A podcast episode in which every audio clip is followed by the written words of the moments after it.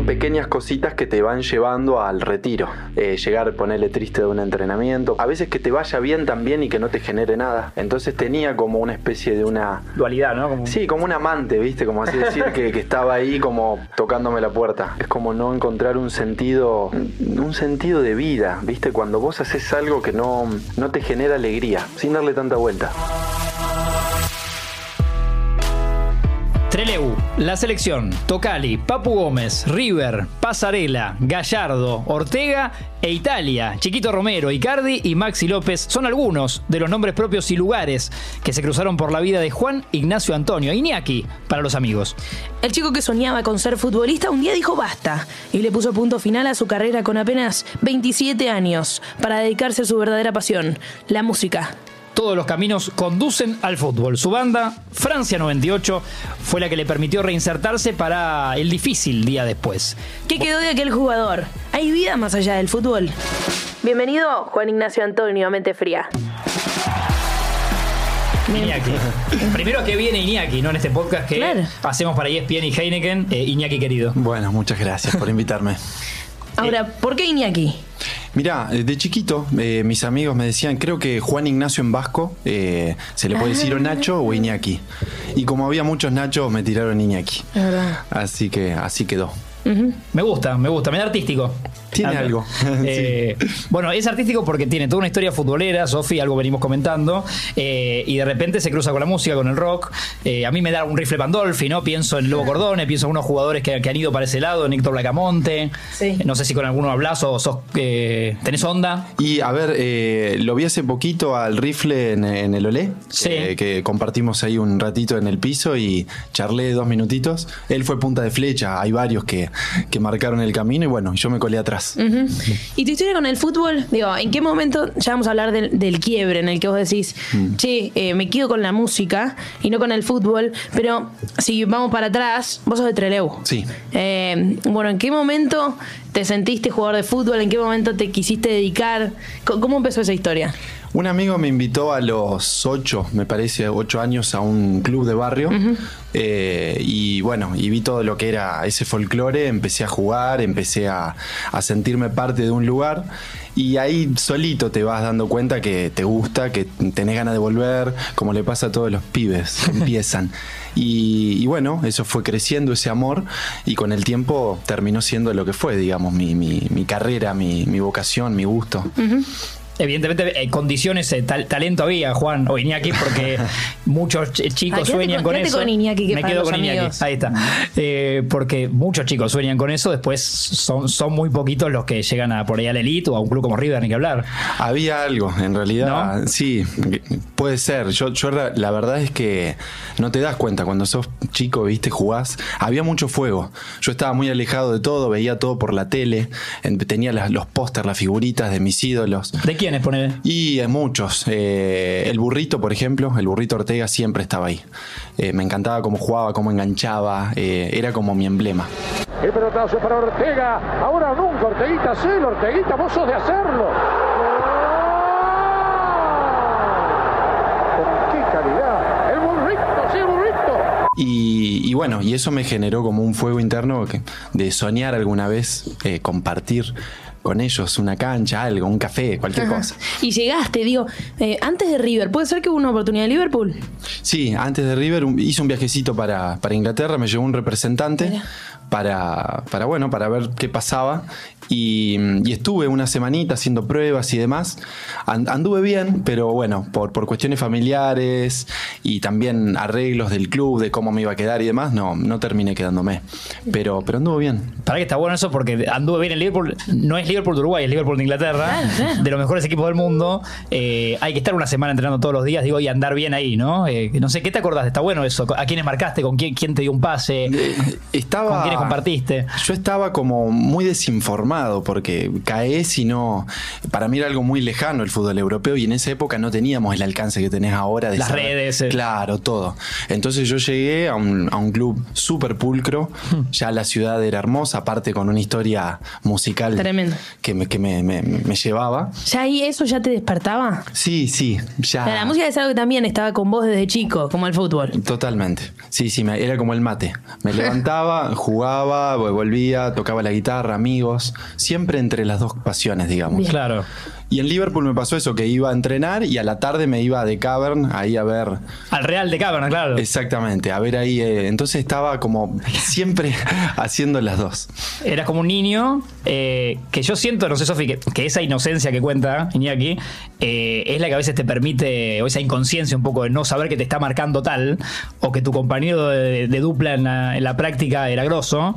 Es lo que a veces te, te libera, ¿no? Te, te deja ser, eh, ser vos en un potrero. Totalmente, sí, sí, es como lo decís, como el hecho de no saber te, mm, te da más frescura, no sé, te hace sentir a la par del otro. A veces cuando estamos muy ¿no? sobreinformados, estás con el freno de mano puesto.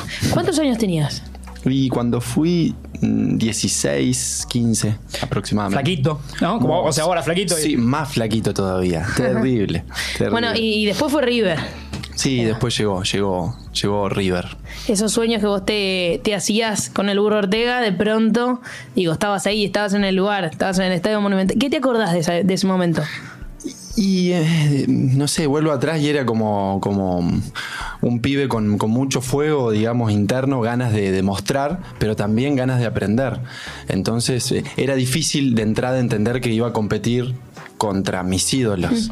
Entonces era como que cada- Bajar el póster, ¿no? Claro. Cada vez que me pedían la pelota yo se la daba, ¿viste? Se la daba, se la daba. Siempre jugaba como, como un poco para ellos al principio, hasta que después entendí que también tenía que jugar para mí porque era un trabajo. Claro, para que también recibir la aceptación de tu ídolo, ¿no? Como diciendo, che, mi- mirá, querer cumplir y que, que te aprueben por la admiración que también les tenías. ¿Algunos nombres propios que, que te generaban eso? Y estaban. a Bueno, Gallardo estaba. Estaba Gallardo, estaba Falcao, después vino Alexis Sánchez. Tremendo. Eh, La siguen rompiendo hoy. La siguen rompiendo hoy. De, de hecho, eh, varios de los que arrancaron después terminaron en clubes europeos. Sí. Eh, así que bueno, nada, fue muy, muy, muy loco. Y un vestuario picante, porque había jugadores como Lusenhoff, Federico Domínguez, tipos que te marcaban la cancha. ¿Cómo fue eso?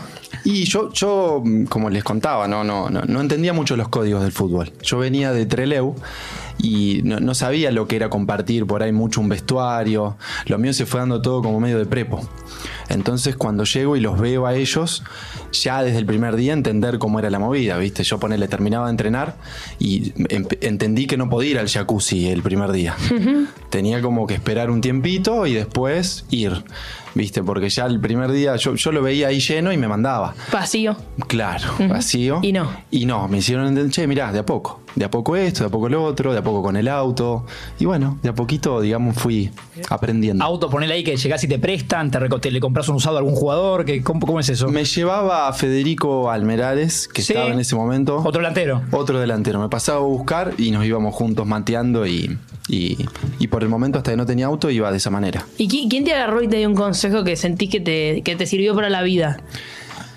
No sé si un consejo puntual, pero es, es como, no sé, es como el, el- es una escuela de fútbol, River en todo sentido. Es muy rápido como aprendes. Entonces todo. De, A veces es una mirada y no, y no es decir, ¿no? Exactamente. Claro. El lenguaje no verbal. Venía el muñeco Gallardo, eh, ponele para pelear los premios de todo el equipo y a veces con dándole valor a los chicos, a los grandes, a- con pequeños gestos, digamos, ya veías eh, y aprendías mucho. Y hoy nos podemos encontrar en un momento en el cual para que yo principalmente me siento muy orgulloso por haber venido a este club, por haberme iniciado como, como jugador, por haber crecido como, como persona. De Gallardo en particular, ¿qué, qué- qué te acordás? Me acuerdo cuando, por ejemplo, no sé, estaba en, en- en inferiores, yo, eh, perdón, en reserva, y en un momento yo era el capitán de reserva, todavía no, no había subido a primera con ellos, y se me acercó y me preguntó si necesitábamos algo los pibes de reserva. Ah, qué bien. Eh, si estábamos bien, si había que hablar con algún dirigente, si necesitábamos, no sé, y ahí me sorprendió porque Claro. son gestos que, Más de un familiar, ¿no? De- claro, como de un, de un, de un primo, ¿viste? Claro. y me gustó, me gustó. Después lo tuve de compañero en, en primera y también me gustó que su manejo era muy grupal, no, no señalaba, ¿viste? Poner yo a veces perdía la pelota o, o la perdía algún compañero y era, vamos, vamos, va a despertarnos. no da nombres propios por ahí para. Exactamente. Y eso está bueno porque te sentirte señalado por un tipo grande, ¿viste? Da lugar a que los demás también aprovechen y, y te tiren, ¿viste? La guadaña. En cambio, él, él, él era muy señor. Y eso está bueno en el fútbol.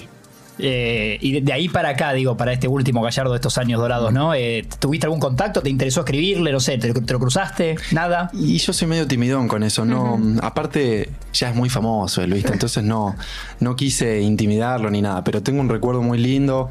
eh, seguramente mucha gente le escribe, así que quedó ahí como un recuerdo y capaz algún día me lo, me lo volveré a cruzar. En paralelo también la selección argentina, una selección juvenil, eh, compartiste con Papu Gómez. Quizá no con el mejor resultado, me acuerdo, tenés una, una linda anécdota con el Diego también, que incluye un vestuario, quizá una desilusión, no un buen momento, eh, y ahí el Diego presente, igual para dar ánimo. Apareció, apareció, así es. Estábamos en Venezuela, en el sudamericano, y mm, en un momento previo al partido eh, se comentaba como que podía llegar a estar Diego Armando Maradona en el, en el vestuario. Todos, imagínate que ya el foco estaba puesto en eso y no, y no en el partido. Era muy difícil, porque el ídolo de, de- de todos prácticamente. Y en un momento en el vestuario no, no llega, entonces salimos medio ya a capa caída, digamos, a entrar a jugar, como esperándolo y no, no aparece. Y en un momento, antes de empezar el partido, se ve que lo traen como escoltado entre, entre varios. El chiquitito en el medio no se veía bien. Y nos llama a todos, antes de que empiece el, el partido, hacemos como un, el típico círculo, ¿viste? Sí, sí, sí. Para, para la fogoneada antes de empezar. Y nos mira a todos a los ojos y, y bueno, nos desea suerte para el partido. Pero lo, lo hace, una, eh, fue una arenga como muy, como es él, ¿no? Como a dejar la vida por los colores y que... La verdad que no recuerdo mucho porque había llantos, era como que nadie, lo abrazaban entre tres, Claro. estábamos todos muy em- emocionados. Sin saber cómo reaccionar, ¿no? Como... Total. Así que bueno, fue, fue hermoso. Fue la única- Algo le llegó. Sí, Algo sí, igual le llegó. te llega porque seguramente él no es solo la palabra, es la, la presencia de lo que él genera, ¿no? Hasta en, un- en algún lugar metafísico, por así decirlo. El tipo tiene, tiene vibra, ¿viste? Tiene mucha energía. Tenía, pero bueno, lo tenemos ahí presente. Y ese roce de selección, eh, Iñaki, te, ¿te acordás algo distinto? Digo, porque ver la camiseta de la sección doblada con tu número y, y que sabes que hay un partido importante, es la selección, ¿no? Eh, ¿Qué, qué te, te acordás de eso? De- del escudo de la AFA, de la pilcha, de, eh, de- de vestirla, ¿no? Y mira, lloré por dentro, me acuerdo, porque el primer día, eh, ver, digamos, yo llegué a la selección y al principio no ves, no te, no te escriben el nombre, ¿viste? En los entrenamientos, ropa de entrenamiento. Sí.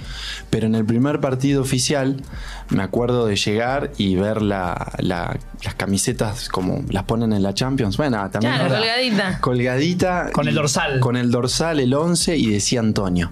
Y nada, es, es, era como que no, no se puede creer, no se puede Es para mí, decías, es, es mía. Sí, sí, te la pones como, viste, como diciendo. Es, es para mí.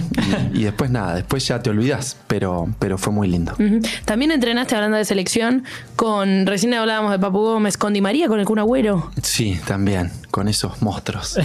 Eh, sí, flashes, viste, que me, que me acuerdo que me vienen. Con el Kun estuve más porque compartimos todo el sub-17. Claro. Eh, un personaje. Y- Ya desde ese momento era un personaje. Sí, un personaje, un personaje. un- Qué linda patada esa. Esa sí fue linda. ¿Sabes por qué le pego? Porque ya venía de varios partidos contra el Sevilla. El hijo de Mil, en los cornes, me agarraba y me pellizcaba. Me pellizcaba, me pellizcaba, me pellizcaba, me agarraba. A la tercera, hace lo, me hace lo mismo y te va a pasar esto. Ahí tenés. Medio un niño eterno, ¿no? La verdad que sí, la verdad que sí, le gustaba todo, le gustaba jugar al póker, eh, hacer jodas en los entrenamientos, eh, muy bocón, divertido. Y, y él ya estaba muy desarrollado para esa época, tenía unos músculos gigantes, ¿viste? Claro. Eh, entonces todos todos los del sub-17 estábamos como, particularmente yo, ¿viste? Piernitas flacas y él llegaba y era una 4x4. Ya era más europeo, ya era como... Sí, sí, era otra cosa. Pero mm, con él, con Di María también, el flaco un personaje, eh, gran jugador. La verdad que fue el que más me sorprendió cuando vi ahí muy atrevido para jugar desde el primer día. paraba la pelota y, y tiraba una bici, tiraba una rabona. Así que bueno, fue después, llegó a ser lo que era cuando era pibe. ¿Hoy te pasa? O sea, ¿hoy sos de mirar fútbol o te alejaste del, del todo? No, no, me gusta, me gusta mucho. Y mirás esta selección, digo, antes lo veías a Agüero, ahora lo ves a Di María. sí. Te debes alegrar distinto que, que- que nosotros dos, que Sofi que, y, y que yo. Digo, pues hay algo que, que eso, compartido, de, de un mate, de un vestuario, de una pared. De, eh, Conocer los orígenes también, ¿no? Debe ser De todo fuerte. eso que ves. Bueno, pero es como usted, soy hincha, viste, yo. eh, la verdad que lo veo y me, me- tengo el recuerdo, pero ya te olvidás de, de- de lo que, de, de haberlo conocido ahí. Ya soy uno más y me encanta que les vaya bien y cómo están jugando. Impresionante. ¿Y, y Pasarela qué, qué fue para vos? Y bueno, fue el técnico que me hizo debutar en River. Eh, él confió, confió mucho en mí desde el primer día que me vio. eh, se ve que vio algo, que tuvo confianza y, y bueno, me generó la posibilidad de, de debutar en un club muy grande, habiendo jugadores muy, muy, muy piolas también. ¿Y, y te habla en ese momento, digo, cuando te va a dar la oportunidad? ¿Te prepara? ¿No te dice nada? Sí, te hablan y te, te da a entender que estás en una situación muy especial, que sos como un privilegiado y te tira la arenga, ¿viste? Te- la típica arenga y, y los típicos consejos de, de- de un tipo como él, que ha ganado todo y, y que, y que tiene, ¿viste? La palabra autorizada. Re- recordás, eh, porque pero que te veo eso, con una cierta inocencia o inconsciencia en tu carrera, eh, ¿ahí sí algún miedo de, de- de- no viste, más palpitaciones de, de esos momentos previos a debutar, o ya jugando y relojeando que esté Pasarela en el banco que te mira? ¿Todo eso eras consciente o sentís que nunca? Que era más una película. No, a ver, no era... con- Yo tenía realmente un, un- un cagazo bárbaro, perdón la palabra. No, está bien, sí, sí, hay palabras todo- que son así. Sí, te- eh, todo es muy imponente, todo en ese momento todo era muy imponente. Lo que no entendía, que estuvo bueno y me ayudó, fue el juego en sí mucho. Porque vos cuando tenés, cuando tenés 17 años, ¿Querés correr y hacer un gol? Claro, y vos no sabés a veces en qué sector de la cancha tocar, cuándo no tocar.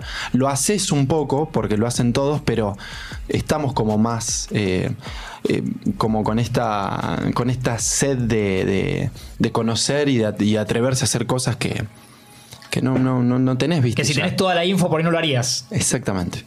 Eh, entonces, bueno, del juego no entendía y eso me ayudó. Y de- después de otras cositas, bueno, nada, te- estar el monumental lleno, la gente gritando, eh, figuras como nombrábamos antes, eso sí te tira un poquito. Higuaín, Marco Rubén, eh, Exactamente. Farías. Todos. Claro. Sí, sí, los ves y, y te tiras un poquito Un atrás. puesto delicado para, para competir. Totalmente. En River más. Algún rival áspero, supongo también, ¿no? Sí, ye, todos. todos, todos. Ahora, ¿cómo hacías para calmar la mente? Eh, buena pregunta. No tenía las herramientas suficientes. Porque cuando, cuando te encontrás de golpe con, con, con, con tanto, digamos, con un huracán de, de- de situaciones emocionales, no estás preparado como para resolver una ansiedad, un... Entonces, hacía lo que podía. Después con el tiempo... Con el tiempo encontré como ciertos atajos para, para sentirme mejor y para, Y es que yo también siento que cuando sos más grande vas encontrando como tus seguridades, lugares donde apoyarte. Por ahí cuando sos más chico y te sentís estás mirando estos- esos monstruos, como decís vos, cuesta más. Totalmente. Sí, sí, cuesta más y, y es de a poco también. No, me parece que no, no, no llega un día que te recibís, viste, que te dan el diploma. Es todo un aprendizaje y cada situación es nueva. Por ejemplo, bueno, estar con ustedes acá para mí era hoy había cosquillitas en la panza. es Ah, mira, te agradecemos, ¿no? Sí, sí. No sentimos que es para tanto. No, no, no, se había pasado nunca, de hecho. Pará, y así como llega todo esto de los flashes y lo lindo, también a los 27 dejás el fútbol. Sí. Que no es lo más normal, por eso recordaba un caso tipo el de Rifle Pandolfi, me sonaba. eh, calculo que ya la música la tenías totalmente. ¿No? Estabas metido con eso, pero algo del, del sistema te hace dejar el fútbol y, y no te noto extrañándolo, ¿no? No, no, la verdad que no. mm, lo- bueno, lo dejo a los 27, no lo extraño hoy en día. En su momento apenas lo dejé, lo extrañé un poco porque es normal, digamos, el, la costumbre. O el entorno que te dice que haces, Juan, que estás haciendo, ¿no? Estás loco. Esa es la parte más difícil. El entorno, la parte de lo que piensan los demás es complicado. Porque como si uno tuviera que dar respuesta al sistema y a los demás. ¿Qué respondías cuando te preguntaban por qué dejas el fútbol? Porque me voy a dedicar a la música. Y, y ahí quedaba, viste, una nube de... Claro, ¿qué le contesta a este pibe? Claro, ¿qué dice este? Daniel Osvaldo, ¿no? Pienso también en algo así. Sí, quizá él era más grande. Sí. Eh, y ya había hecho una carrera mucho más. Europea y. Exactamente. En mi caso era como que estaba despertando y, y me- se me estaban dando algunas cuestiones y yo en ese momento decido dejar. ¿Te pasó de- en la carrera encontrarte compañeros que iban la música como vos? ¿En un vestuario? ¿Alguien que vibraba en ese sentido también? Sí, sí, me pasó, pero el futbolista es muy, es muy cumbiero. Es verdad. Eh, y reggaetón ahora, trap, entonces también. Más las modas, ¿no? Por ahí. Sí, eh, le gusta bailar, entonces necesita ese, ese tipo de música. Está el rockero también, pero son casitos aislados. No llegaste con un Pipino Cuevas, ¿no? No, Que, no que era llegué. más por el arpa, viste que en River estuvo Pipino y era la anterior. Mirá, no sabía, no, sí, sí, seguramente que, que hay varios escondidos, hay varios. ¿Cuánto tiempo estuviste vos con la duda? Es decir, ¿qué hago? ¿Dejo? ¿No dejo? La música sí, me, me irá bien con la música, podré vivir de eso. ¿Para qué si estoy eh, viviendo una vida en el fútbol eh, relativa- relativamente buena? ¿Por qué este cambio? Digo, ¿cuánto tiempo vivió en tu cabeza esa duda? Eh, mirá, desde, está buenísima la pregunta. No, yo me dediqué al fútbol siempre con mucho amor, pero en un momento vos sentí, sentí yo al menos como que era una pared que me iba empujando, me iba empujando, me iba empujando. Y son pequeñas cositas que te van llevando al retiro. Eh, llegar, ponerle triste de un entrenamiento porque, no sé, ese día no, no, no, no estaba con ganas de correr. eh, a veces los rendimientos, a veces que te vaya bien también y que no te genere nada. Ah, mira, está Entonces, bueno eso.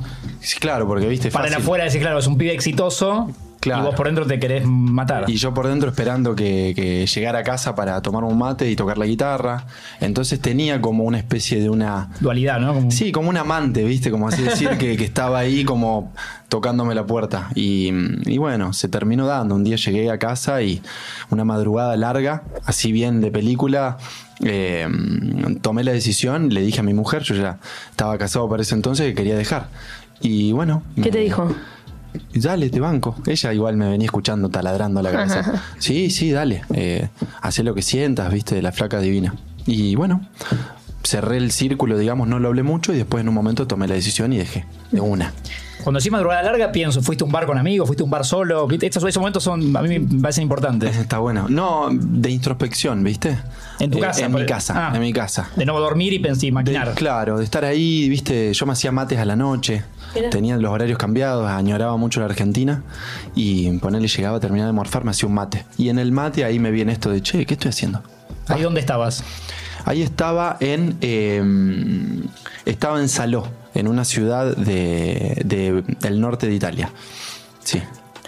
Ahora, eh, otra de las cosas que me, me recuerdan a la charla que estamos teniendo es eh, cuando contabas cuando eras chico ese fuego interno que tenías de pibe entre Leu y lo que te hacía llegar a donde estabas. Quizá sentías en ese momento que ese fuego ya no, no, no estaba o no lo encontrabas más Sí. vinculado al fútbol. Sí, sí, es eso, es eso. Es como no encontrar un sentido. eh, un sentido de vida, ¿viste? Cuando vos haces algo que no, no te genera alegría, sin darle tanta vuelta. No, no, no, no me daba, me daba lo mismo. Entonces cuando te da lo mismo, no necesitas cambiar, ¿viste? Yo, yo tardé mucho igual, aunque parezca, parezca loco, porque fue una agonía, ¿viste? En el último año estuve muy mal. Ya estaba, no, no, no, no, no quería ni pisar una cancha. Mirá. Sí, y, y bueno, y después dejé y con el tiempo comprendí un poco que, que también no, no sé si hay que dilatar tanto. A veces cuando uno está mal porque no tiene sentido. Hay un apellido futbolero, Sofi, que no le consultamos, que me interesa que Iñaki nos diga, que es Simeone. Yo creo que al final uno cuando habla demasiado se termina desnudando. No tengo por qué eh, opinar y, y creer que uno hable eh, mal. Muchas veces aquellos que tienen un gran léxico son muy inteligentes y logran alabarte en un desprecio. Pero bueno, no somos tan tontos tampoco los que quizás tenemos un poco menos de léxico. que también pasó por tu vida. Así es. Eh, sí. Creo que no jugaste mucho con él, pero no. No. sé qué te acordás de ese Simeone líder, bueno o malo, eh, lo, que, lo que te acuerdes. Muy europeo, muy, muy un técnico Más distante con el jugador. con mente fría. Eh, Está bueno. Y, y más distante con el jugador, eh, corazón caliente, ¿viste? Un tipo, por lo que pude apreciar, eh, muy, muy profesional. Eh, qué sé yo, a River trajo cosas que no, me acuerdo que no se veían, que era la ensalada de fruta después del entrenamiento. Eh, horarios, eh, se entrenaba a la mañana ponerle los defensores, a la tarde los delanteros. Cositas así que lo, lo diferenciaban del resto. Y bueno, eh, aprendizaje. ¿Tuviste charlas? Él en algún momento te dijo, él no te, no te dio tantos minutos, no, no te consideraba quizá como pasarela. La verdad que estuve muy poco con él. Eh, de hecho, mm, eh, no, no formaba parte de su de sus jugadores ni nada, digamos. Estaba en el plantel, pero eh, no, siempre sin, sin, sin tutear. Viste, como, como hace esto, hace lo otro, y bueno, y yo respondía. A veces te toca eso también. Claro. Después Grosito. Después vino el Pipo. Un poco lo mismo. Ya, Pipo es más, mucho más suelto, más, eh, para mi gusto, más carismático. Eh, hacerte un chiste por ahí, ¿no? Eh, Sí, ya lo ves con toda la onda, con Sí, los sí. tomando sol. tomando sol, tiene, tiene otra onda. Él y el Chapa Zapata, que ahora están juntos, Claro. los dos, divinas, divinas personas. Cuando te decía un poco lo mismo era relacionado a que no, no sumaste tantos minutos. Quizá un poco sí con, con Astrada. Con, sí, con Leo también tuve, tuve algunos minutos, también un técnico divino, más del estilo de, de Simeone. Ajá. Eh, Creo que Hernán Díaz es un poco más personaje que él, calculo, ¿no? Sí, sí, total, se complementaban, pero, pero bien igual, bien, bien con, con todos, digamos. Son técnicos, ¿viste? Son, son los jefes. Con algunos de estos nombres que, que vamos pasando, ya sea Diego Ortega como compañero, Simeone, Gorosito técnico, ¿te quedaste con las ganas tal vez de una charla hoy, hoy, hoy más grande, digo, unos mates, no sé, ¿a quién, con quién de, de estos que fueron pasando por tu vida te gustaría encontrarte hoy para charlar un rato de la vida? O de fútbol o de lo que sea, o de música, pero Mira, eh, O pasó y ya te- está. No, tengo, tengo el recuerdo de varios, varios pibes divinos. Eh, no sé si hay alguno puntual, digamos, que me. me- es más una cuestión futbolística la que Mm. me acercaría. Quizá mm, el otro día eh, casi lo, lo engancho al- a, Leo, a Leo Poncio, que, que le tengo que todavía pedir una guitarra que, que no me acuerdo si me parece no me la devolvió. Ah, mirá. Una ¿Le vez. prestaste Ah, una? Una vez para una para un asado me vinieron a manguear una guitarra hace mucho y está la denuncia hecha en el podcast, está bueno. Sí, Sí. así Eh. que después le vamos a preguntar a ver si se acuerda. Porque también yo, digamos, cuando me voy de River, después se vuelven todos muy, se volvieron muy famosos. Entonces tuve poco. Te fuiste en el quiebre, decís. Exactamente. Leo después hizo su, su, su Está bueno que te, te dé una guitarra, Leo Ponce. Sí, sí. De- ¿Ahora jugás al fútbol? ¿Te juntás con tus amigos o te quedó eso de, de no, no te gusta tanto, no lo disfrutas tanto? Me encanta jugar. ¿Sí? Me encanta jugar y voy encapuchado, todo. Nunca digo si jugué o no jugué y, y la paso bárbaro. La paso bárbaro y. Qué y- loco eso. Sí, la verdad que muy loco, muy loco. Quizá el, el fútbol amateur es más, es más libre y, y me siento, viste, más como pez en el agua. Calculo que si jugás algún torneo con amigos, deberías romperla. No lo vas a decir vos, pero te debe ir bien. Ando, a ver, Sí. eh, hago algún que otro gol, pero, pero no entrenar eh, también se nota, ¿viste? Eh, eh, cuando entrenás todos los días estás muy picante. Eh, y le pasa al que juega bien y juega mal, estás, viste, bien a tiro.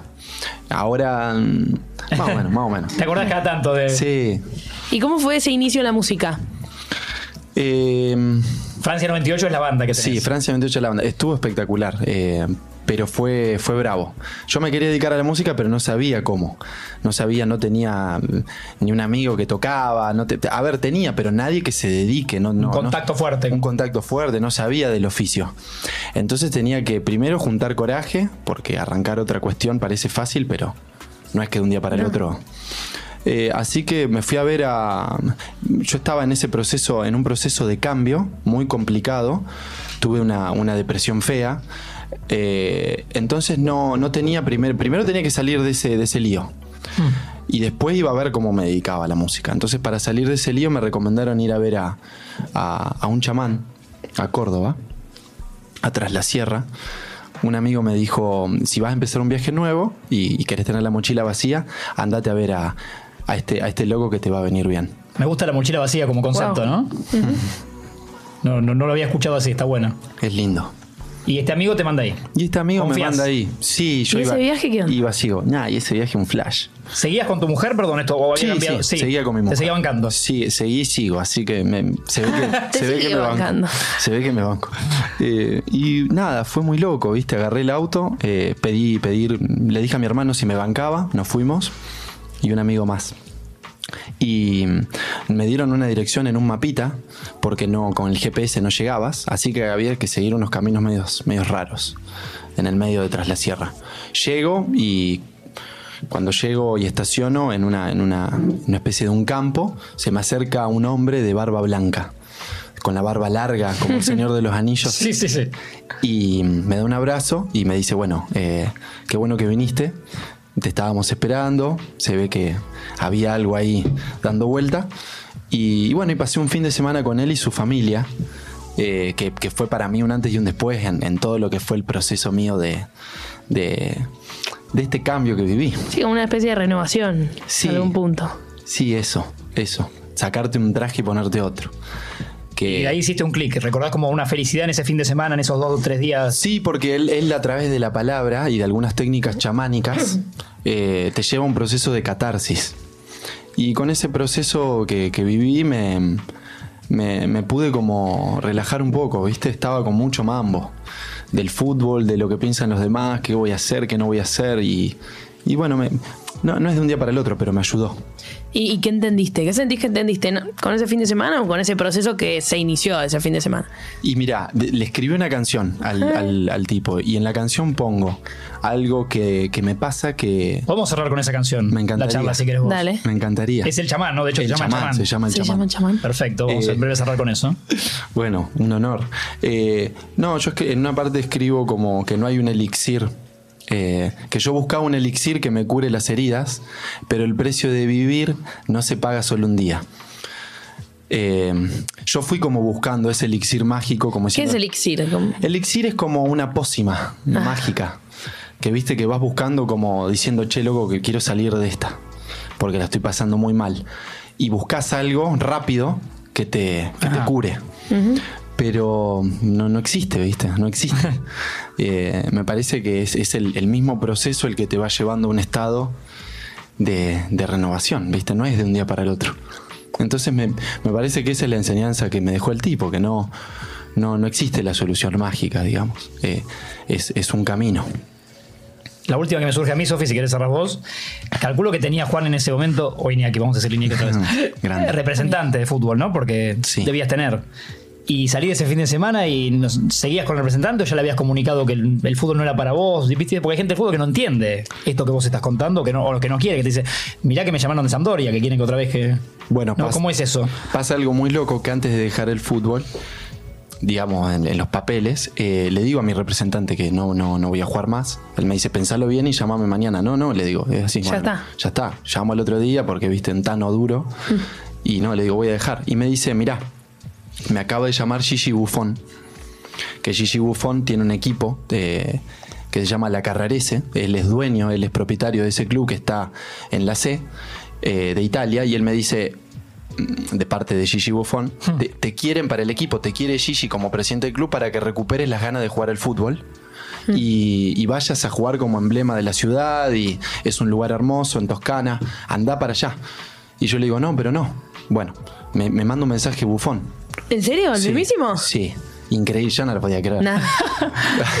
Espectacular. Claro. Y, y me manda un mensaje diciéndome, Juan, me encantaría que vengas a jugar a, a la Carrarese, así recuperas las ganas de jugar al fútbol, te estamos esperando. Y, que, y le dije, no, Gigi, te pido disculpas. Yo le hablaba a Gigi como si fuera mi Claro, total. amigo. O sea, ni eso te hizo dudar. No, no, ya estaba, claro, decidí, muy decidido. Así que le dije, no, te agradezco Una mucho. leyenda del fútbol que te estaba escribiendo personalmente. Exactamente. A la. Toscana que no conozco Sofi, no sé vos, pero debe Pero ser una- suena bien, Sí, ¿eh? suena bastante Suena. lindo. Y lo tenías decidido. Evidentemente ni Bufón ni nadie. Nadie, nadie. Ya no, no había vuelta atrás. Y hoy de vez en cuando no se te cruza ese pensamiento, si hubiese aceptado el mensaje de Gigi. Y sí, se cruza un Se poquito. cruza, Pero eso. ¿cómo hacemos para, para volver? Ya, ya estoy acá. Habrá y- cambiado el celu, Bufón. Aparte, de ahí para acá. Total, lo cambian, lo cambian al toque. Sí, sí. Para- Yo estoy para escuchar eh, el chamán, ¿eh? Cerramos con el chamán. Me encantaría, ¿estás? Ay, me encantaría. ¿Sí? Dale. Dale. Y si la gente quiere escuchar tu música, ¿dónde lo puede hacer? Y bueno, en Spotify está Francia 98 Y después en las redes tenemos ahí, compartimos todo el tiempo cositas divertidas, que es Francia doble guion bajo 98. Ok. ¿También tienen Instagram o no? En, en Instagram. Perfecto. Ese es el Instagram. Bien, la banda tiene un tema que también se ha hecho conocido, que es eh, el homenaje a la canción de Italia 90, ¿no? un estado es. italiano. Sí, un estado italiano, una reversión.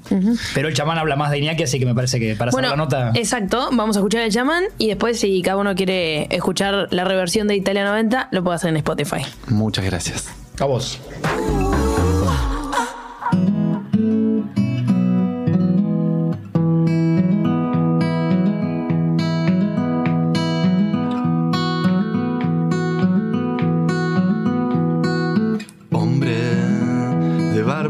Que enciende el fuego y cura el alma.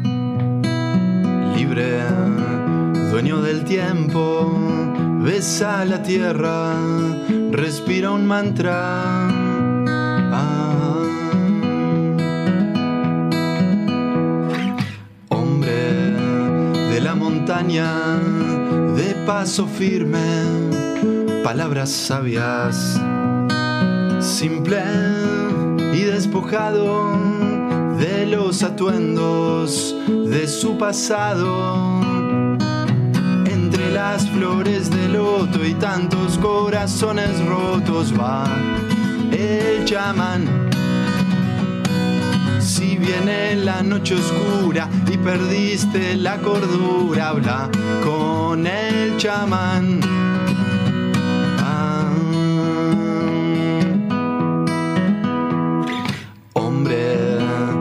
La espada que corta el viento por las mañanas.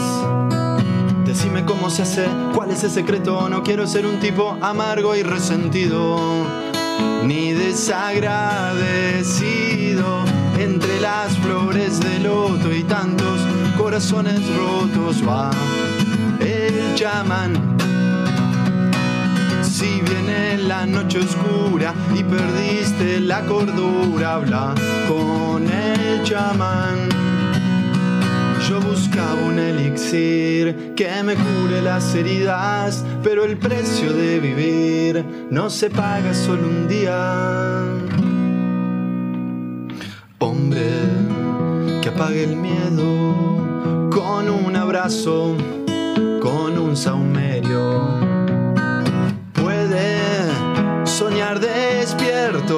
Y aunque hable mucho, sabe escuchar. Yo quería un elixir que me cure las heridas, pero el precio de vivir no se paga solo un día. Entre las flores de loto y tantos corazones rotos va el chamán. Viene la noche oscura y perdiste la cordura, habla con el chamán. Ay, entre las flores de loto y tantos corazones rotos va el chamán. No hay atajos al milagro, la vida pasa volando, es tu oportunidad.